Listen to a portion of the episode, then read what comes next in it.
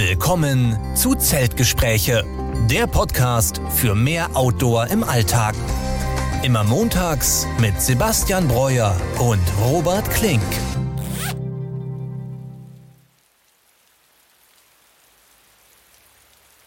Ja, willkommen zu unserem neuen Podcast Zeltgespräche. Und wie ihr gerade schon im Intro gehört habt, ist das mit mir, Robert Klink und Sebastian Breuer. Sebastian, grüß dich. Schönen guten Abend, Robert. Wir sitzen ja gerade in Essen bei mir zu Hause und Sebastian kommt eigentlich aus München und ist jetzt für unsere erste Intro-Folge mal hingefahren. Sebastian, wie war die Fahrt? Ganz entspannt. Ich habe ja, äh, konnte ganz easy die Bahn nehmen von, äh, von München Hauptbahnhof aus. Die fährt direkt durch nach Essen. Bei den meisten Waggons der Deutschen Bahn hat man ja jetzt auch ein bisschen Internet und äh, kann sich dann auch auf den Podcast einigermaßen vorbereiten. Ah, sehr schön. Und apropos Podcast, worum geht es hier überhaupt? Wie ihr gerade vielleicht im Hintergrund schon mal ein bisschen hört, ja, sind wir in einem Zelt. Und Sebastian und ich, wir haben schon viele Wanderungen und Abenteuer zusammen erlebt und hatten eigentlich immer die besten Gespräche, wenn wir abends so im Zelt lagen und vor allem, wenn es noch geregnet hat. Deswegen hört ihr auch ein bisschen Regen im Hintergrund. Wir wollen diese Stimmung hier im Podcast so ein bisschen verbreiten und auch genauso spannende Dialoge einfach zu zweit führen, die man ja oft nach diesen harten Wanderungen dann teilweise hatte. Und da sind wir auch direkt bei der Frage, worum es hier eigentlich im Podcast geht, Sebastian. Ja, sehr gute Frage, Robert. Und da haben wir eigentlich eine Vielzahl an spannenden Themen vorbereitet, die wir dann im Laufe des Podcasts äh, miteinander und mit euch auch dann besprechen wollen. Und das sind dann eben Themen wie äh, Tracking und Wandern, aber auch vor allen Dingen Mikroabenteuer und mehr Outdoor im Alltag. Wie der Name im Podcast-Titel schon gesagt hat. Genau, genau. Und generell auch einfach Camping mit Zelt oder mit Vans und Wohnmobilen. Also wir haben da einfach eine sehr facettenreiche Erfahrung. Also wie gesagt, Robert, du hast ja auch selber ein Van, das Wohnmobil oder Kastenwagen ist quasi genau. unterwegs und ich selber bin ja oft mit dem Dachzelt unterwegs und ähm, Offroad in seltenen Fällen, sage ich mal.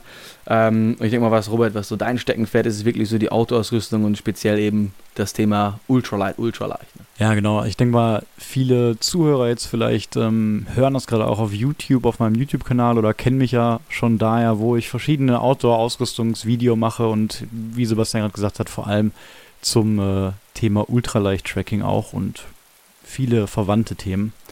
Und ähm, deswegen wollen wir auch hier über diese Themen sprechen und konkret auch Tourenideen ähm, besprechen, für euch geben. Äh, generelle Trails fürs Tracking zum Beispiel, Erfahrungsberichte, die wir selbst gemacht haben oder generelle Erzählungen von Abenteuern. Und neben diesen klassischen Outdoor-Themen ähm, unterhalten wir beide uns, Sebastian, auch immer privat ja viel über ja, Sachen wie Philosophie oder Psychologie, was generell so beim, beim Outdoor-Lifestyle so anfällt und man abends genau. gerne mal im Zelt bespricht. Ja, wir sind auch viel unterwegs äh, in Bezug auf äh, Minimalismus, äh, Wildlife und Tiere, ähm, auch Klimaschutz und was solche Konzepte wie Leave No Trace und sowas betrifft. Äh, das würden wir auch mal anschneiden und äh, natürlich auch verschiedene Ernährungsformen äh, generell im Leben, aber natürlich vor, während jetzt beim Camping oder, oder auf dem Trail und äh, was ich noch eben anbringen wollte, die Erfahrungsberichte und Erzählungen. Wir sind natürlich auch selber sehr oft an Wochenenden unterwegs, gucken, dass wir mehr Auto im mhm. Alltag einbinden. Und da würden wir einfach äh, uns von unseren eigenen Abenteuern eben äh, erzählen. Ja, und das, das kann natürlich eine sehr spannende Sache sein. Und ähm, wir kennen uns jetzt schon seit ja, über 20 Jahren, seit der Grundschule. Richtig. Wir waren damals immer schon sehr viel draußen unterwegs und dann hat sich das peu à peu einfach immer gesteigert. Und ich kann mich dann noch an unseren Urlaub in Kanada erinnern. Das war, glaube ich, 2017. Genau. Und äh, da waren wir eben noch mit einem richtigen Einsteigerzelt unterwegs. Ich denke, das war damals für 20 Euro haben wir das, glaube ich. Ja, ähm, das war nichts Tolles auf jeden Fall. Das war nichts Tolles, hatte eine 1,20 Breite. Ähm, und ich weiß auch noch, damals haben wir uns nur die Tagestemperaturen angeschaut und waren natürlich dann sehr überrascht, als es dann nachts auch mal ähm, auf 0 Grad runterging. Und dann mussten wir dann noch in einen Touristenshop und haben uns dann noch mit Wolldecken und Mützen äh, mit Kanada-Logo ähm, eingekleidet, um irgendwie die Nacht zu überstehen. Ja, die Wolldecke, davon habe ich letztens noch bei meinen Eltern sogar rumfliegen sehen, irgendwo im Schrank. Also der können wir schon sehr dankbar sein, dass wir das da damals überhaupt überlebt haben, weil es war im Sommer schon sehr, sehr kalt. Aber vielleicht war das auch so der ausschlaggebende Punkt, weswegen wir uns dann im Nachhinein ein bisschen mehr mit der ganzen Thematik, mit der Ausrüstung und allem dahinter so ein bisschen auseinandergesetzt haben, weil wir auch in Zukunft ähm, ja genau solche Touren immer machen wollten, auch oft in dem Klimabereich und da muss man natürlich dann ein bisschen mehr Ahnung mitbringen, wenn man nicht gerade nur im, im Auto schläft. Genau, und äh, ich kann mich auch selber noch daran erinnern, als ich äh, in Skandinavien war, Ähm, da habe ich dann Leute gesehen, die wirklich auf einer Schneekuppe gezeltet haben. Ich dachte mir, wieso, die Leute sind ja total verrückt, das gibt's ja gar nicht. Und dann, jetzt diesen Sommer, waren wir selber unterwegs, waren wir die verrückten Leute, die dann äh, durch Schweden gelaufen sind. Und das hätten wir natürlich ohne die Ausrüstung, ohne den Research, hätten wir das ja gar nicht gepackt. Also das war minutiös durchgeplant.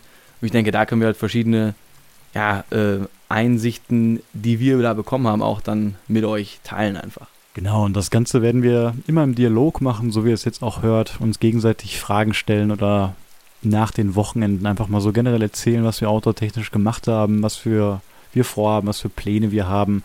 Und deswegen richtet sich der Podcast einfach an alle Outdoor-Interessierten, die vielleicht in einzelne, einzelne Themen ein bisschen spezieller noch reingehen möchten.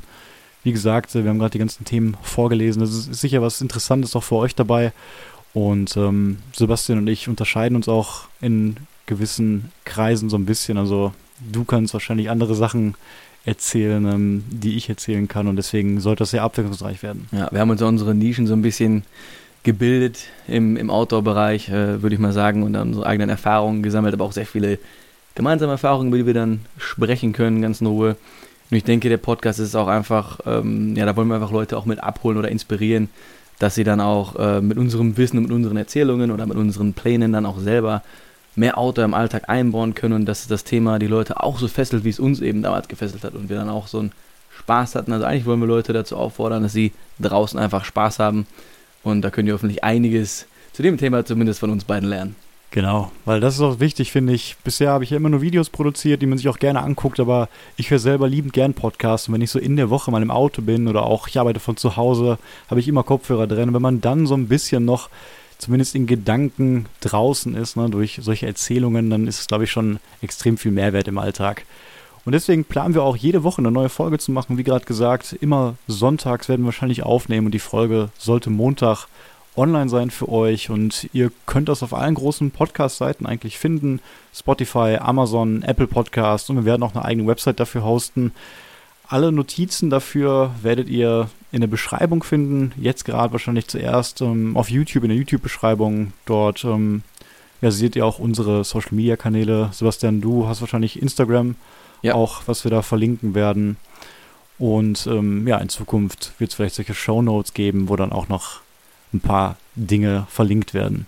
Und bevor wir den Podcast hier beenden, Sebastian, was hast du denn am Wochenende gemacht? Gute Frage. Ich habe ähm, meine Planung für meinen Urlaub gemacht, der hoffentlich bevorsteht, wenn nichts in die Quere kommt. Ähm, und zwar werde ich in Costa Rica sein für etwas über zwei Wochen und äh, habe dann dort auch äh, ja, mein Lieblingsbewegungsmittel für den Urlaub. Also wir haben ein Fahrzeug mit Dachzelt drauf. Und was in Deutschland nur minimal möglich ist, werden wir natürlich in Costa Rica dann etwas mehr austesten. Und zwar dann wirklich das so etwas amerikanische Overlanding mal machen, ein bisschen Offroad fahren. Also ein komplettes Offroad-Fahrzeug. Komplettes Offroad-Fahrzeug, was äh, Mud-Terrain-Reifen hat, hat, man drauf. Also man kann da wirklich dann auch mal durch einen kleinen äh, Fluss fahren, wenn man möchte. Man kann sich auf Spots stellen, wo vielleicht nicht alle hinkommen, wo man ein bisschen alleine ist und richtig schön runterkommen kann. Und äh, man hat auch das komplette Equipment dabei. Also du hast wirklich alles vom Cooler, ähm, Camping Stove, Hängematte, Surfbrett, alles dabei. Also ich denke, es wird ein richtig, richtig geiler Trip, von dem ich natürlich dann auch im Detail erzählen kann. Und habt ihr da schon eine gewisse Strecke festgemacht, die ihr fahren wollt, oder fahrt ihr einfach mal quer durchs Land? Ist natürlich immer ein Traum, einfach äh, durch die Gegend zu fahren, ohne ähm, quasi den mhm. Trip vorher geplant zu haben. Aber wenn man, sagen wir mal, einen sehr limitierten Zeitraum hat von zwei Wochen, dann habe ich das wirklich schon minutiös vorgeplant. Also wir haben kon konkrete Stops. Natürlich sind wir ein bisschen flexibel, was das Wetter angeht, weil es ist quasi die, das Ende der Regenzeit, aber ist noch nicht ganz vorbei. Da muss man vielleicht ein bisschen gucken, ob man mal dann zur, von der Pazifikküste zur karibischen Küste mhm. rüberfährt. Aber generell haben wir eine Route ausgewählt und wir enden halt im Corcovado National Park. Das kann man sich mal angucken. Das ist wirklich so ein, eine Hidden Gem von Mittelamerika mit einer mega Biodiversität. Und da gibt es wirklich alle Möglichkeiten an Outdoor-Sachen. Also du kannst Ziplining machen durch den Dschungel, du kannst durch den Dschungel wandern, du kannst schnorcheln, Whale-Watching. Also da ist wirklich dem Autoherzen äh, der Fantasie da keine Grenzen gesetzt. Hört sich spannend an. Und da könnt ihr dann einfach das Mietfahrzeug abgeben an der Stelle und fliegt dann von da wieder nach Hause? Also wir machen einen kompletten Rundtrip, also wir müssen wieder zur Hauptstadt San Jose hochfahren und da mhm. geben wir es dann ab. Also es ist ein kompletter äh, Rundtrip, aber Costa Rica ist ja relativ klein, Größe von Dänemark ungefähr. Und äh, der Läng die längste Fahrt wird, glaube ich, fünf Stunden betragen. Also wirklich ganz angenehm. Wir wissen natürlich nicht, in welcher, ja, in welchem Zustand sich die Straßen befinden. Also diese fünf Stunden sind von Google Maps angegeben. Es kann natürlich sein, dass die sich ein wenig in die Länge ziehen werden, weil einfach da Straßen überschwemmt sind oder äh, Mhm. Löcher in der Straße sind und äh, oder Stau ist. Vielleicht irgendwelche Pferdeherden oder was weiß ich, wo man dann einfach nicht durchkommen kann. Und wie ist das da mit den Übernachtungen? Darf man in Costa Rica eine Nacht wild campen, so wie man das zumindest in Deutschland quasi mit dem Auto zur Wiederherstellung der Fahrtüchtigkeit darf? Oder wie ist das da gehandhabt?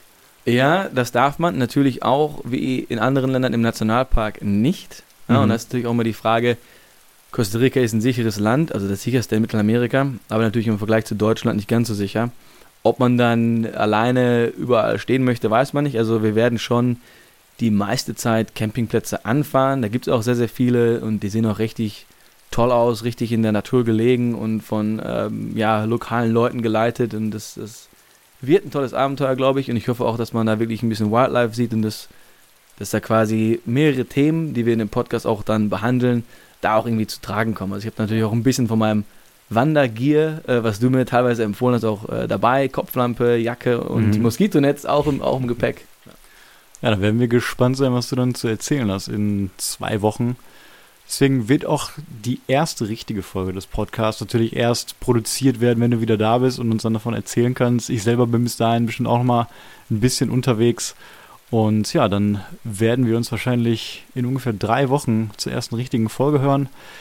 Ich hoffe mal, dass euch das äh, gefallen hat, was ihr gehört habt. Und falls ihr in der Woche noch ein bisschen Zeit habt für noch einen zusätzlichen Podcast, dann äh, könnt ihr uns gerne auf den Kanälen abonnieren. Wir würden uns freuen, euch ein bisschen was von unseren Abenteuern erzählen zu dürfen. Äh, Robert, du hast ja auch gerade erwähnt, dass du auch noch äh, Pläne hast. Was sind denn deine Ideen für die nächsten zwei Wochen?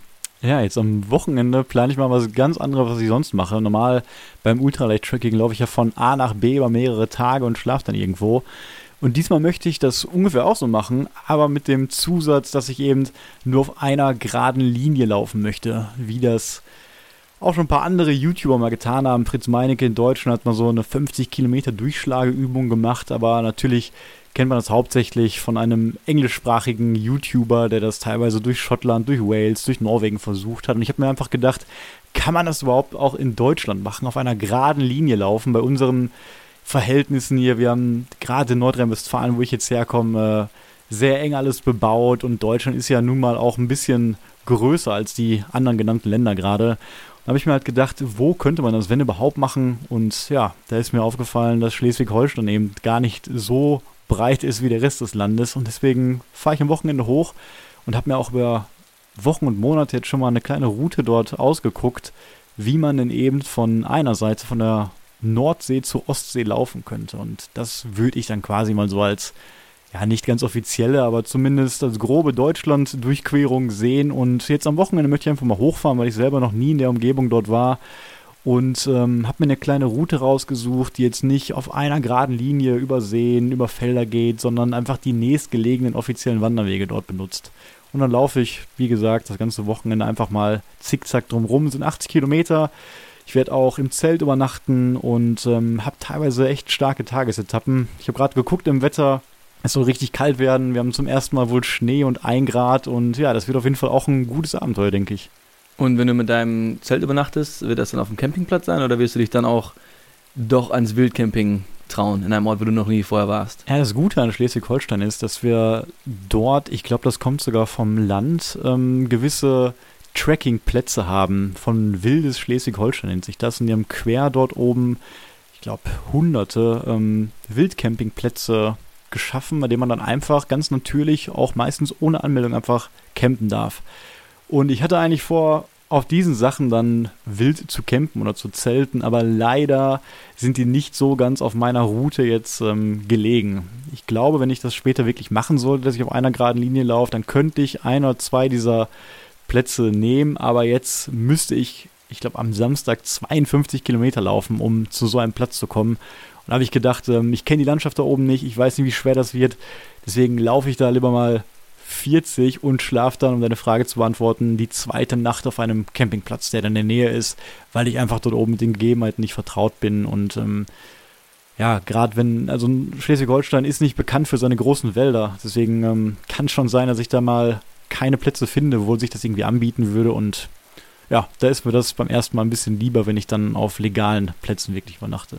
Ja, mega spannende Sache. Ich bin auch mal sehr ähm, darauf gespannt, wie die Natur dann aussieht. Also ich war selber auch noch nicht da. Mhm. Also schon mal ganz, ganz viel Spaß und da bin ich auch sehr, sehr interessiert daran, wenn wir dann beide über unsere Erfahrungen und Geschichten dann äh, berichten werden. Ja, das wird spannend in zwei Wochen. Und damit verabschieden wir uns auch, wie gesagt, ähm, wünschen euch eine schöne Woche und hoffen, dass wir uns bald wieder hören.